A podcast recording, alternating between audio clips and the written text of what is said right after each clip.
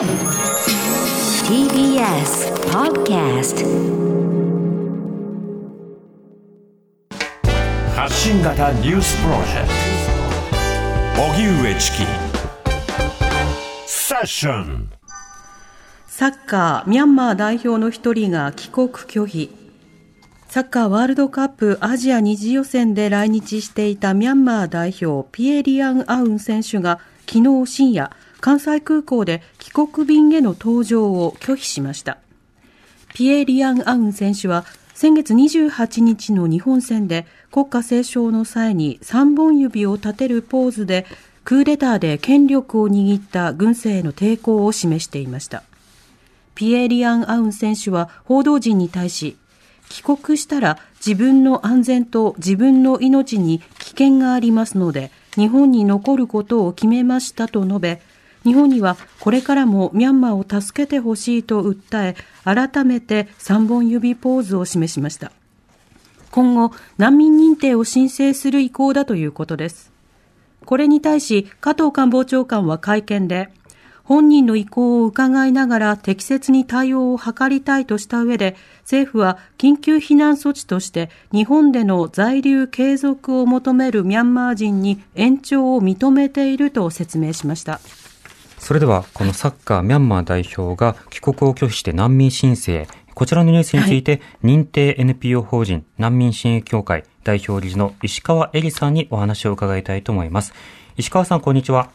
こんにちは。よろしくお願いします。よろしくお願いします。さて、今回のようなその難民申請なんですけれども、これ、事例が多いかどうかということは、あの、実際に把握することなど、これはどうなんでしょうか？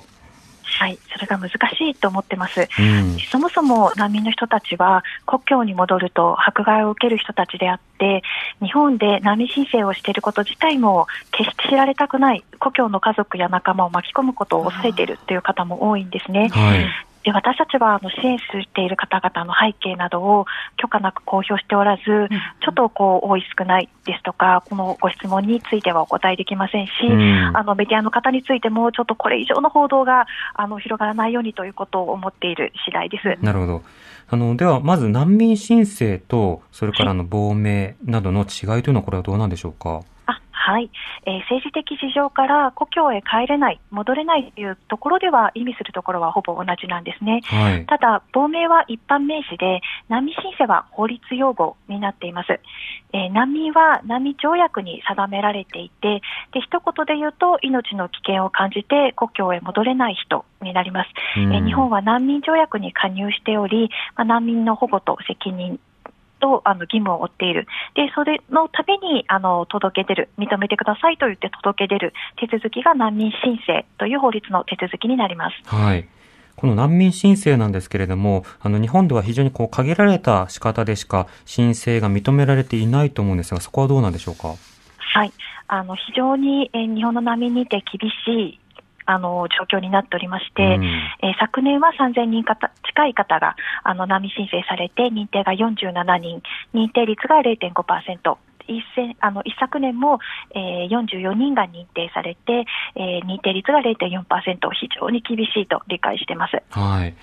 そうした中、あの、今回は政情不安であるミャンマー人の方々の在留延長を認めているということですけれども、この政府判断についてはいかがでしょうか？はい、あのミャンマーでクーデターが起きて、切実に帰国ができないというミャンマーの方々にとって、まあ、日本で保護が進むということであれば、良い知らせだと考えています。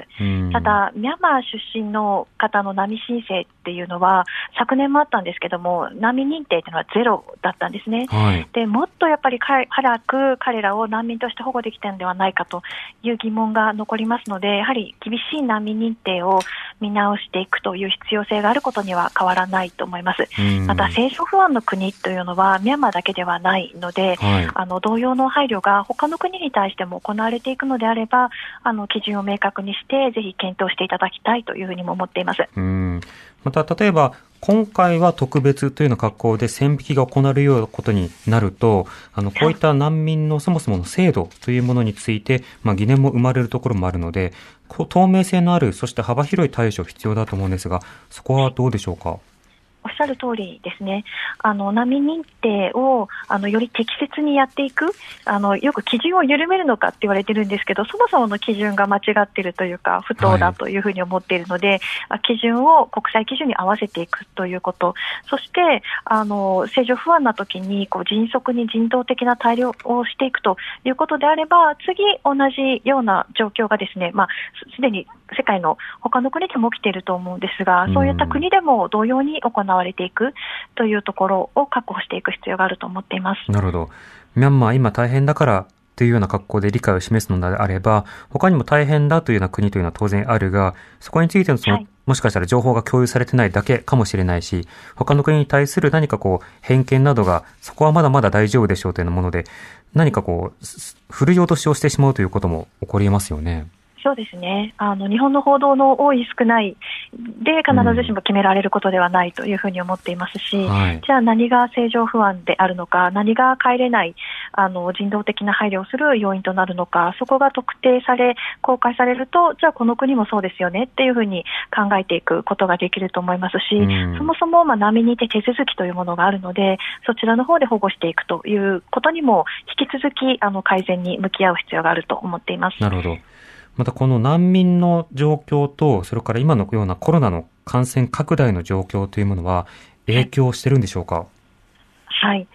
やはりあのコロナで本当に人の移動が、国を越えた人の移動がほぼ止まっていってしまっている状態なんですが、難民の人っていうのは国を越えないとあの保護をされない、難民になれないっていうところがあって、はい、難民の人たちがむしろ故郷にとどまって国を出られない、難民になれないというのが世界中で起きていると思うんですね。はい、でただ、コロナ禍前に来日して日本に逃れて難民申請の結果を待っている方々っていうのは現在でも1万人以上いらたっいらっしゃいます。えー、でただあの、すでに日本に逃れて審査の結果を待っている人たちもいらっしゃって、これまで知人を頼って生活をつないできたが、コロナ禍で頼る先もなくなってしまった人ですとか、働いていたが雇い目に雇い止めにあって転職先を探している人など、さまざまな、えー、困難がよりかかっているというところはあるかと思います。ただ、コロナ禍前からも非常に困難な状況にあったという方も多いので、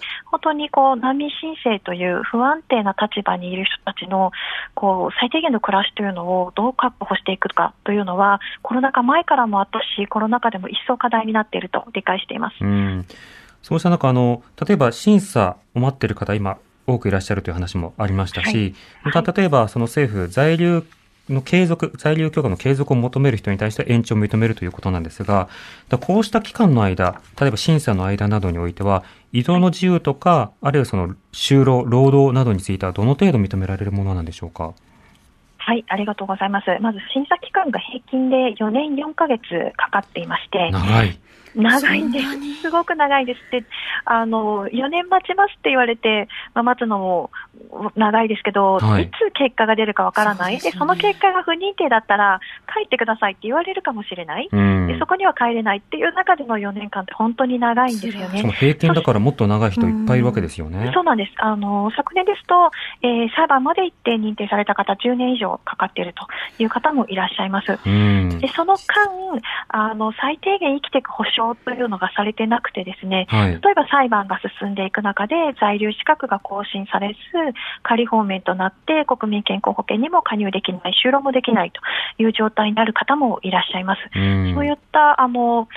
せめて待っている間ですね、最低限生活できるようにする、そこをあの公的な保障をすると、あの就労を認めるなりあの、最低限の生活保障をするなりっていう、どちらかがないと生きていかれないっていうのは、本当に支援してて切実です。えーそうしたような状況を前にしてですね、6月20日も3日後ですか、世界難民の日ということなんですけれども、はい、いろんな課題が語られている、特に日本の課題もいろいろ指摘されている中で、あの石川さん、どんな点に注目してほしいですか？そうですね、まずはやはりあの故郷から切実な思いで逃れてきたっていう人たち、命の危険を感じて帰れないっていう難民の人たちを適切に認定していくということが必要だと思っていて、うん、あの国際的に出しても恥ずかしくない難民認定制度というのを作っていただきたいというふうに思っています。はい、あの昨日、国会が終わりまして、入管法改正はまあ廃案となっていくと理解していますが、うん、やっぱり難民認定手続きの改善は待ったなしだと思っていますので、ええこれに関してあの議論を深めていきたいというふうに思っていますし、多くの方に参加していただきたいと思っています。うん。わかりました。石川さんありがとうございました。はい、ありがとうございましたし。た。認定 NPO 法人難民支援協会代表理事の石川恵里さんにお話を伺いました。荻上チキ